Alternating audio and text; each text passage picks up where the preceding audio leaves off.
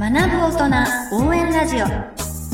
この番組は会員制勉強スペース勉強カフェがお送りいたします。Apple、Google Podcast、Spotify、Amazon Music Podcast、YouTube、スタンド FM で毎週金曜に配信しますのでぜひ登録してお楽しみください。こんにちは。勉強カフェの山村です。こんにちは。勉強継続コーチ、英語コーチの上村彩子です。学ぶ大人応援ラジオ、今回は第15回目の配信です。よろしくお願いいたします。はいよろしくお願いしますまずオープニング、グッドニューからいきましょう。山村さんありますか？そうですね何回か前のはい。放送であの家族会議やってるって僕話したことあったような、はい、気がするんですけれども、その冒頭であの1ヶ月間のグッドニューみたいなのをやってるんですね。一番最初はい。あのアイスブレイクで。はい。あの1ヶ月振り返ってなんか楽しかったこととか良かったことを、ね。まあ、まず喋るご家っていうのを。本当一番最初やるんですけれども、はい。はい、あのクッシュボールっていうボールを本当は投げるんですけどその代わりはいはい。にないんでうちに。あの、ちょうどいい大きさの羊のぬいぐるみがあってそれを投げるみたいな いいですね、それは。やってるんですけどもちょうどあのこれ撮ってるのはあの8月の月初なんですがついこの間の土曜日にやったんですよ。おー。8月の家族会議を。で。ちょうどあの次女があの実は誕生日が誕生月が7月だったので、はい。先月あの誕生日会みたいなのをこう家の中でやったんですけども、いいですね。でその時に、まあ、ただプレゼントを渡すのも面白くないなっていうことで、うん。あのーこう次女の好きな、まあ、あのスイッチゲームにはまってるんでご多分に漏れず、はいはい。うちの娘も、はい。もう超ゲーム好きでもう毎日のようにもう今夏休みなんでゲームばっかりやってるんですけども、はい。はい、なのでこう山村家こう家族なんかなのこうゲーム大会みたいなのを。あのちょっとした企画で用意してはい。でまず第1弾がマリオカートで、えー第2弾が あのぷよぷよテトリスでみたいな。で第3弾最後のバトルがこう娘が一番得意なやつみたいな形で設定してなんかこう最終的な順位が良かった人にプレゼントみたいな形で今やったんですけども。はい。だからまああのこの間のその家族会議の、えーうんうん。グッドニューで、まあ、それがとにかく楽しかったみたいなことを言ってくれたので、まあ、あの企画したあの父親としては 面目躍如というかおやってよかったなと。思ったので、まあ、それが、はい、僕にとってのあのグッドニューというところですかね。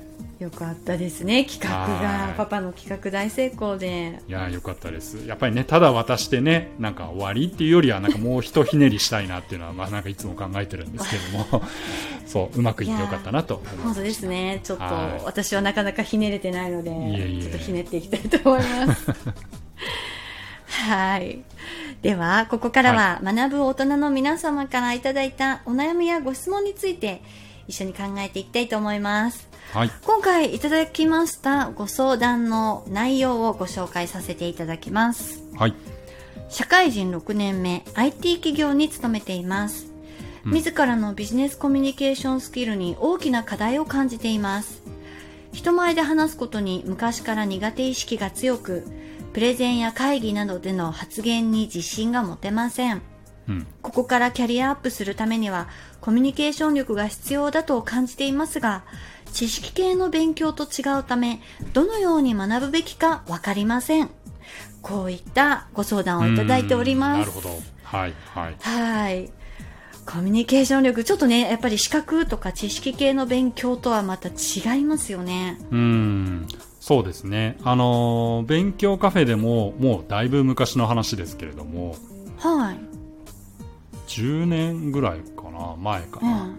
あのーあるこう話し方教室の、あのー先生の方と一緒にちょっと僕が仲良くさせてもらってた社長さんがいらっしゃって、はい。勉強カフェでも話し方講座みたいなのを一時期数年間ぐらいですかね、えーやってたことがあってでもちろん外部の方がいらっしゃるんですけれども、はい。勉強カフェの会員の方も何人かの方がそれに参加されて、はい。うんもう何年もこうずっと一緒にご一緒させてもらってたんですけれども。そうですか、うん。されてたんですね。なのでやっぱりこうただ勉強するだけじゃなくて、そういうこうコミュニケーション話し方みたいなところをもっと良くして、あの自分のキャリアアップにつなげていきたいっていう方は、うん多いのかなっていうふうに思ってました。そうなんですね。うん。いや、やっぱりあの、テキストを広げての勉強とか、まあ、これだけ全部知識詰め込んで受ければいい資格とかっていうのに比べると、うん。やっぱりコミュニケーション力を高める方法ってすごく、ね、この方もどうやって学ぶべきかわからないっていうことで、うん。お悩みということなんですが、ちょっとすすぐにパッとこうすればいいじゃんっていうのなかなかうん。出にくいですよね。そうですね、まあ、僕、振り返ると、まあ、それこそやっぱ20代の頃、はい。うん、はあの一時期あのえ営業の仕事をやってたことがあるんですけれども、はい。その時はやっぱりその同時期に入った同期の人と、あの勤務時間就業時間終わった後に会議室借りて、そこでお互いにこうプレゼンし合うみたいな、いうのはなんか練習として、うん、よくやってたなって今あのお悩み聞きながら思い返してました。そうですか。うーんね、営業の方は本当に必要ですもんね、コミュニケーション力。そうですね。やっぱり、あの、社内でもすごくこう、上手な先輩の方ってやっぱりいるじゃないですか。あ、そうですよね。うん。だもう本当そういった方のもう、こうね、喋りをこう、もう一文字も逃さずメモしてみたいな。いうのは、ああ、やってましたね。うんそうです。かう。んまあね、今はこうやって会社の代表としてもちろんコミュニケーションもね、いろいろとされながら、うん。あのそういうでも若い時期にはやっぱり練習をしたりされていたんですね。そうですね。うん。まあ結構やっぱり、あのー若いからこそいろいろね、こう教えてもらえるっていうか、まあそういうボーナス期間だったりするじそゃ。ないですか。うんやっぱりそこでそういったこうやっぱりコミュニケーション力っていうのをつけると、うんまあ、やっぱその後のキャリアアップっていうところにはつながりやすいのかなって思いますよね。そうですね。うんあやさんはなんかどうでした？こうこれまで振り返ってみると。あの、私は、特にちょっと10代の頃は、本当に上がり症っていうような状態で、はいはい。なんか教室で立たされて、一人で教科書読むっていうのあるじゃないですか、授業の中でそういう時間って。はいもうすごい苦手で、それが。うんもう教科書を一人で読むだけで、もう顔が真っ赤になっちゃうみたいなぐらい、あそう上がなんですか？り症だったんですよ。全然そのイメージがないですけれどもそうですね。はい。そんな頃がありました、私にも。で、もう本当にずっとそこから、まあ、中学ぐらいでそういう状態になっちゃったので、はい高校、大学とずっともう人前で話す機会を極力避けるっていう生活をしてまして、あちょっと想像つかないですね。そうそうなんですへよ。だからなんかこう発表したらとか大学の先生に機会をいただいた時とかもあったんですけど、ー。うんあのそれすらも断っちゃうとかっていう感じで本当に全部断って逃げて生きて いてで社会人になっても、まあ、本当そのまま同じ感じで逃げてできるだけ人前で話さないでいいように開発の仕事にし就いたりとかはあもうはい黙々と執筆するみたいな仕事をしたりとうか。してたんですけどでもそういう仕事を選んだとしてもやっぱり30歳手前ぐらいで気づきまして、うんこのまま逃げていたらこのままリーダー的ポジションには進めないなっていうことに気づいたんですよ。まあそうなんですよね。どんな職種でも結局はやっぱり対人のコミュニケーションがあってですからね。はいはいうん。そうなんです。でやっと気づいてあの、うん。私も本当に社会人本当56年目ぐらいだったんじゃないかと思います、気づいたのは。で、えーっとそこでもう一年発起してこれはちょっと私はなんとか克服しようって心に決めまして、おでその時は私はどうしたらいいかっていうのをやっぱり調べたんですけどはい。あのやっぱり場数を踏むっていうことが何より大事だっていうのが一つ、そうですね。本当に。はい、あの結論に至りまして、うん。で場数を踏める場所なんか人前で話す場数を踏める場所っていうのを探して、あ、でそれで検索はい、みたいな検感じで索しましたあ本当に、へースピーチ練なんですね。習、サークルとかそんな感じで多分検索して、はいはいはいで見つけたのがですねあの聞いてる方ご存知の方いらっしゃるかどうかなんですけどトーストマスターズクラブってトいうーストマスターズサーク。ルですご存知ですか？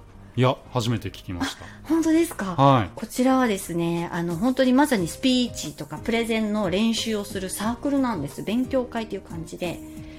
なんと全国規模であります、これ。あ、どこかの企業のなんかサ,、サービスなまあ、企業ではないんですけど、まあ、もあ。もともとアメリカで発祥した勉強会で、今は団体になってるんだと思うんですけどであのアメリカから広がって今本当全世界にうんあのそのサークルが広がっていてうん。多分ご自身どこれ聞いている方もはい。近くで探せば絶対あると思います。いっぱいあるんです。各地域ごとにあるってことですねはい。であの定期的にスピーチ練習会をみんなで集まって練習してでフィードバックをお互い与え合ってうんうん。あのテキストもあるんですよ。ちゃんと。であのいろいろなあのコミュニケーションスキルをそのテキストに沿って伸ばしていくっていうう、ん。もう体系化されたサークルがありまして、へー。そこに入ったんです私。なるほど。年代も結構もう皆さんもうバックグラウンドもバラバラなんですバかラバラですよ。もう大学生もいればもう本当に定年退職された方もいるし、まあ、うん。ビジネスマンが圧倒的に多いんですけど層としては多いんですけども、うん。で、まあ、英語バージョンと日本語バージョンがあったりしいろいろあるんです。あ言語も。そうななのでんですね。はい。そうなんです。はいまあ、そこにですね私1年間所属しましてで月に2回の練習会をこなすっていうのを毎月、はい毎月やりまして、うんうん。で1年間通わせていただいて上がり症はすっかりなくなりましたそこで。本当に。多少良くなったかなとかじゃなくてもうすっかり。てもうすっかりなくなりましたへー。1年。あすごいですね、はい、それはやったらやっぱ爆発なんですねって思いましたまああのなので方法の一つとしてはそういうサークルスピーチ練習会のサークルに参加して場数を踏むっていうのは一つうん。あるんじゃないでしょうか。